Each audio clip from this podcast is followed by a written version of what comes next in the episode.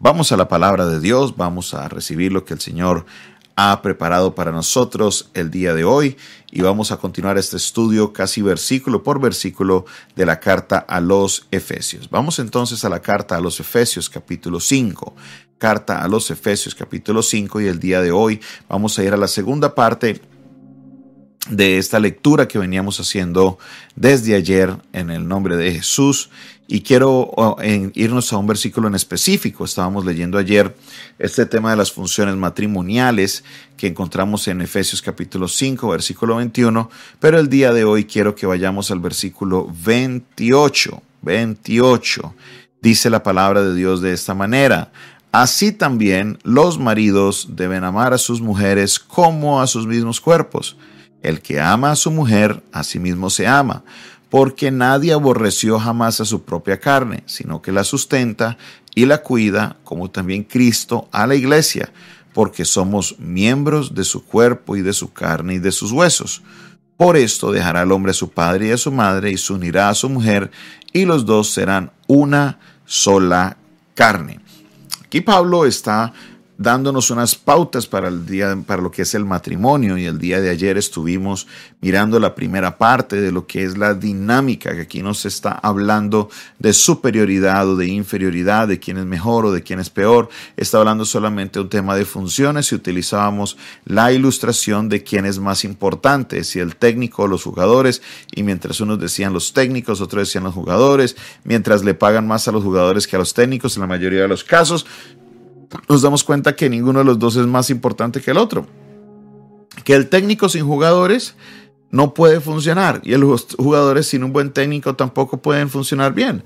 Entonces, los dos son importantes, los dos se necesitan, los dos son un complemento el uno para el otro.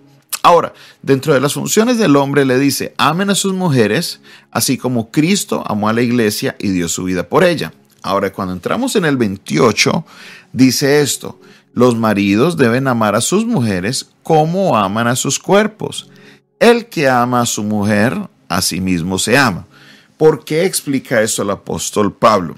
Porque hay un principio y es el principio que aparece en el versículo, 30, versículo 31.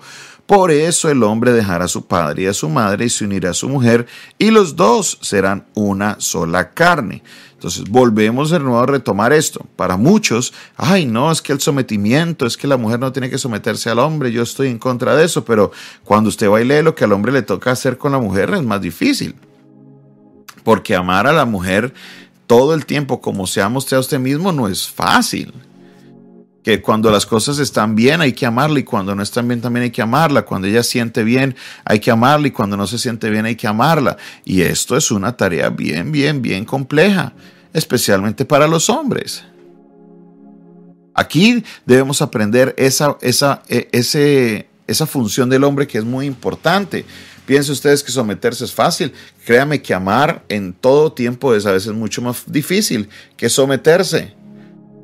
Y dice, el apóstol Pablo, el que ama a su mujer, a sí mismo se ama.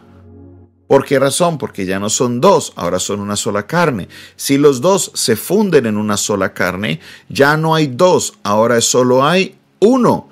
Y si usted no cuida a su otro, no se está cuidando a quién? A sí mismo. Vamos a, a reflexionar en este punto. El que no cuida el hombre que no cuida a su esposa no se cuida a sí mismo, porque ya no son dos, sino que son una sola carne. Esta es una gran parte de lo que es la comprensión de cómo debe funcionar el matrimonio según el diseño de Dios. Dios le ordena al hombre, usted debe amarla a ella como Cristo amó a la iglesia, o sea, sin condiciones, sin reproches, antes al contrario, preparándola siempre para que ella se pueda presentar ante el esposo y al que no ama a su esposa, tampoco se ama a sí mismo. Entonces, ámela a ella como se ama a sí mismo, porque el que ama a su esposa, a sí mismo se ama. Nadie aborreció su propia carne, sino ¿qué hace? ¿Qué hace cada persona con su carne? La sustenta. Cada persona come todos los días. Yo creo que todos los que están tanto en las redes sociales como nos escuchan por otros medios, hay alguien que no cuida su propia carne, que todos los días no coma los que no comen es porque muchas veces no quieren.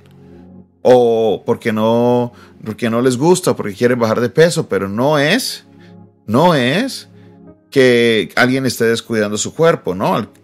especialmente a los cristianos que nos gusta comer tanto, a mí se me está notando ya un poquito. Siempre estamos sustentando al cuerpo, dándole de comer. Siempre estamos trayendo eso. Entonces, como cuido mi cuerpo y sustento mi cuerpo, así el hombre también debe cuidar a su esposa y sustentarla. Porque el que se cuida, cuida su cuerpo. El que cuida a su esposa, se cuida a sí mismo. Pues no podemos separar estas dos cosas. Es importante, es importantísimo que entendamos esta dinámica de lo que el Señor nos está diciendo. El que ama a su cuerpo a sí mismo se ama, porque nadie aborreció jamás a su propia carne, sino que ¿qué hace con esa carne? La sustenta y la cuida, como también Cristo cuida a su, al cuerpo y a la iglesia. Cristo cuida de nosotros, Cristo sustenta. ¿Quién ha sido sostenido por Cristo?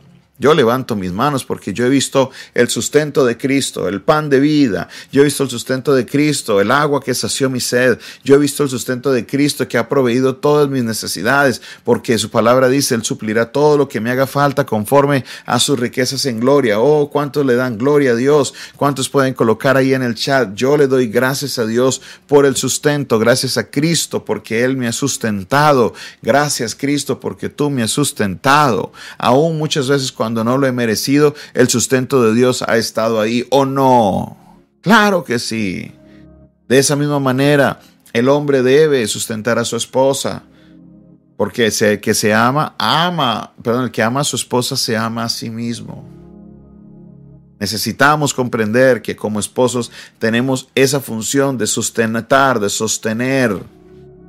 Ay, no, es que ella se portó mal, no la voy a sostener más. No, vamos a sostenerla porque el hombre, la cabeza hace eso, la cabeza sostiene el cuerpo, la sustenta, o sea, programa todo para alimento y demás. Así de la misma manera el hombre como cabeza debe sustentar el cuerpo.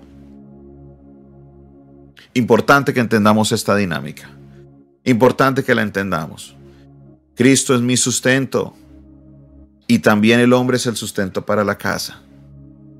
Vamos a, cumplir esa misión. Especialmente hoy en día estamos viendo una generación que, claro, hay un movimiento de mujeres que dice, yo no me quedo en casa, yo quiero también eh, ganar un dinero. Y, pero, ¿qué ha pasado? Hemos visto una generación también de hombres que al ver que la mujer quiere ir a trabajar y ganar, no quiere sustentar. Debemos sustentar. Ahorita no, no le estoy diciendo a la mujer que no lo haga. Claro que puedes trabajar. Claro que lo puedes hacer. Pero el hombre necesita sustentar, no es para que como ella trabaja, ahora él se va a quedar rascándose un ombligo en la casa todo el día. No. No, no, no. El hombre, la cabeza sustenta, así como la iglesia es sostenida por Cristo. Yo he sido sostenido por Cristo. Yo soy un testimonio del sustento que Cristo da. Aleluya. Entonces también yo debo sostener a mi casa.